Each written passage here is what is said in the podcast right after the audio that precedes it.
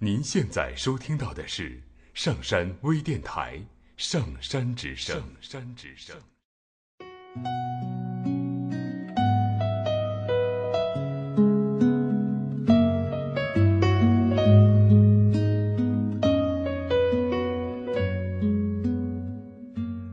听故事，做催眠，对话内心的最深处，与我们一起畅游故事的海洋，聆听资深心理咨询师刘铁铮的催眠故事会。上山微电台独家首发。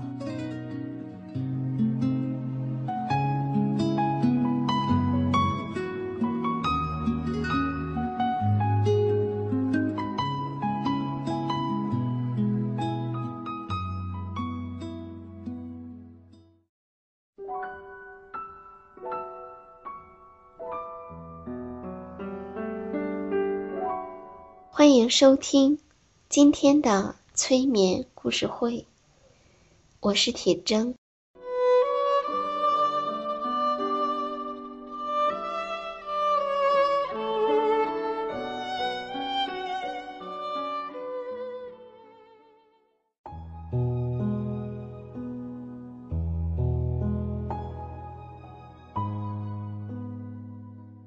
在接下来的时间里。你可以坐着，也可以躺着。你可以闭上眼睛，也可以睁着眼睛看着某一个地方。你可以听我说话，也可以。不用听我说话。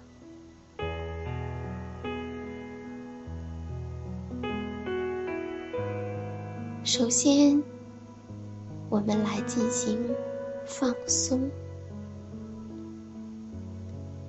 现在，将注意力集中在你的膝盖。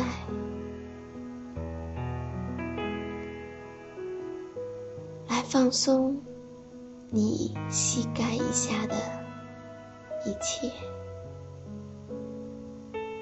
放松你的脚，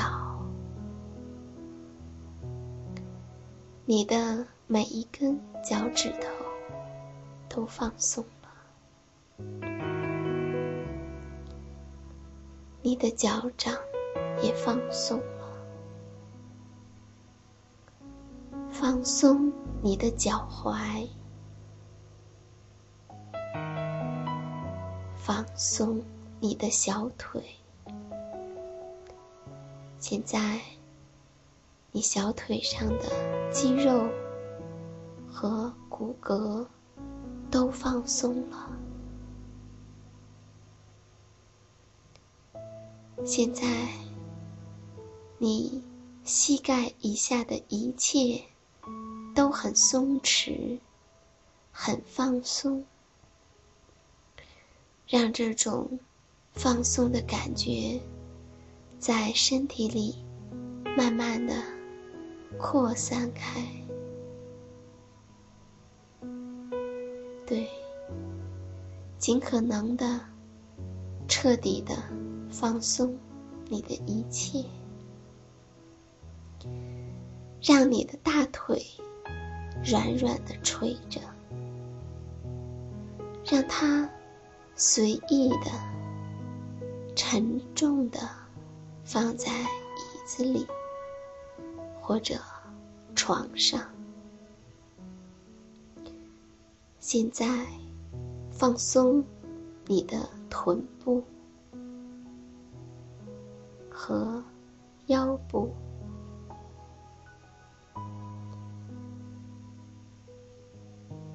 放松你的后背，你的脊柱彻底放松了。现在，让你的胸尽可能的放松，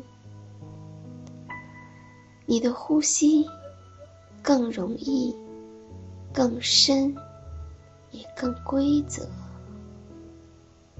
更加的放松。现在，你的肩膀放松了，让你的肩膀上的肌肉变得沉重和随意，越来越彻底的放松。放松你的脖子和喉咙。现在。让你的面部尽可能的放松，让你的面部变得安详，一切都很安详、随意和舒适，一切都很放松。现在。尽可能的放松你眼皮周围所有的小肌肉，感觉你的眼皮变得沉重和安详，越来越深的放松。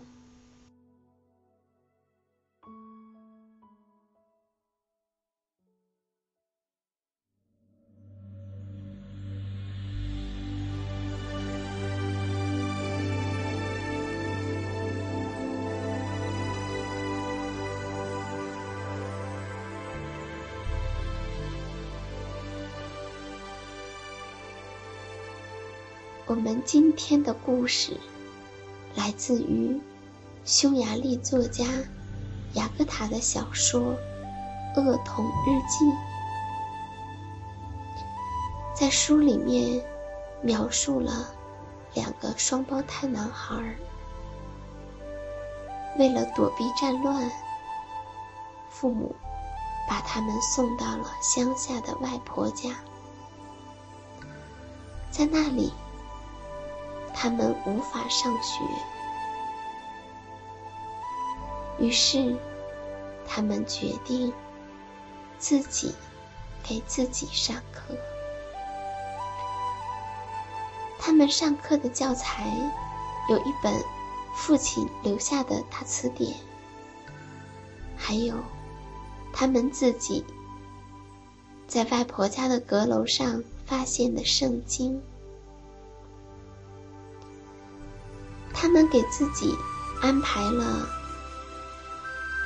订正错字、作文、阅读、心算、数学和背诵这么几门课程。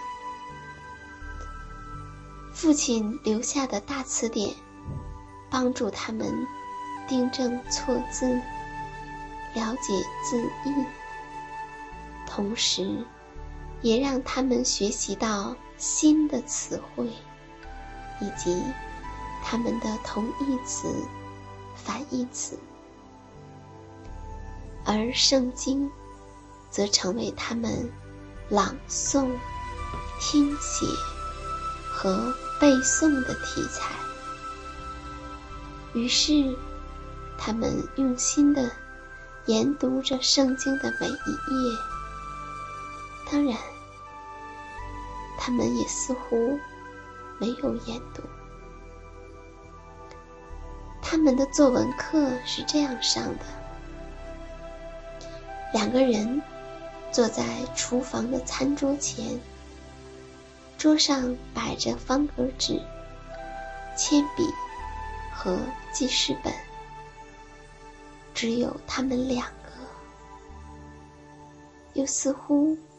不止他们两个。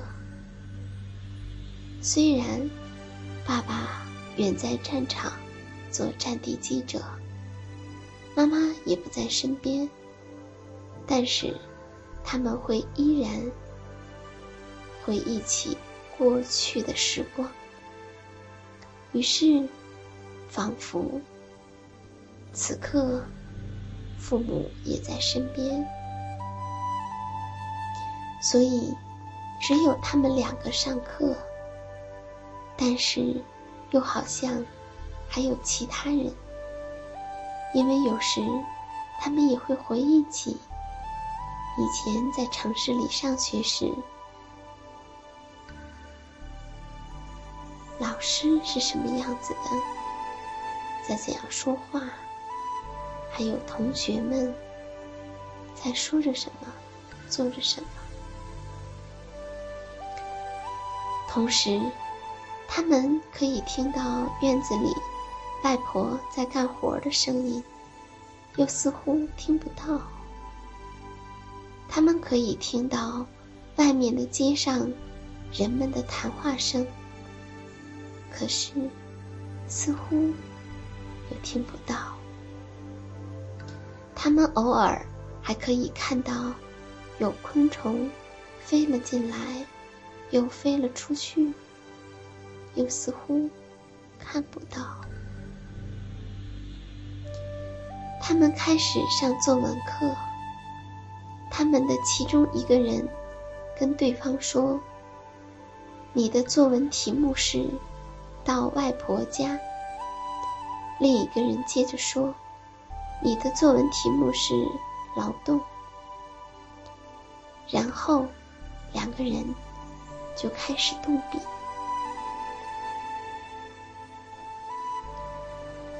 在他们觉得可以的时间，